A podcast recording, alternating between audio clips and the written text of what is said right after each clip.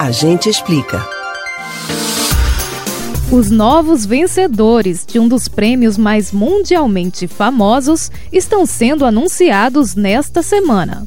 Desde a última segunda-feira, 4 de outubro, nomes que chamaram atenção por contribuírem com o bem da humanidade estão sendo honrados na edição atual do Prêmio Nobel.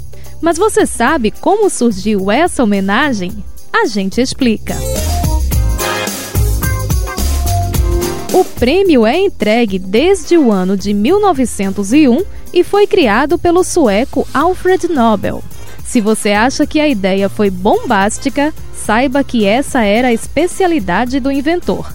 Décadas antes, em 1867, ele desenvolveu a dinamite. A invenção revolucionou a técnica da explosão de minas, a construção de estradas e também armamentos.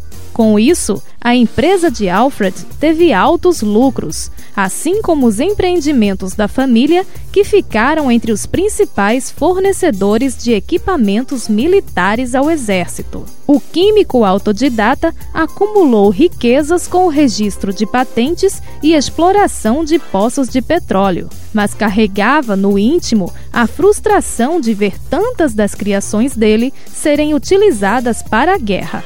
Com esse sentimento e a influência de uma amiga austríaca, a escritora e ativista pela paz Berta von Suttner, Alfred decidiu alterar o próprio testamento.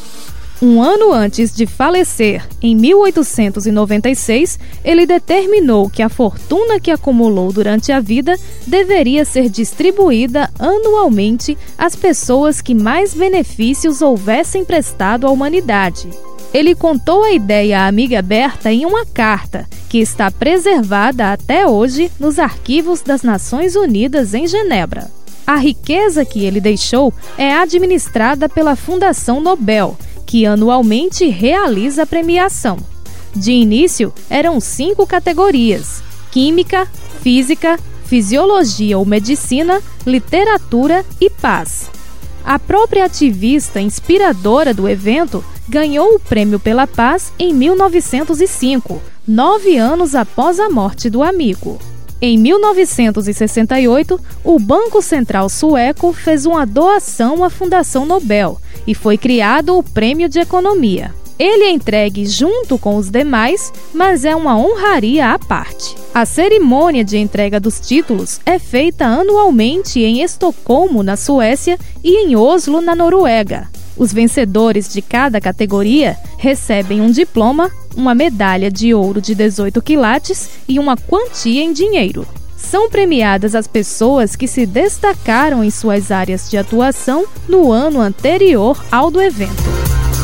Você pode ouvir novamente o conteúdo desse ou outros A Gente Explica no site da Rádio Jornal ou nos principais aplicativos de podcast. Spotify, Deezer, Google e Apple Podcasts. Betânia Ribeiro para o Rádio Livre.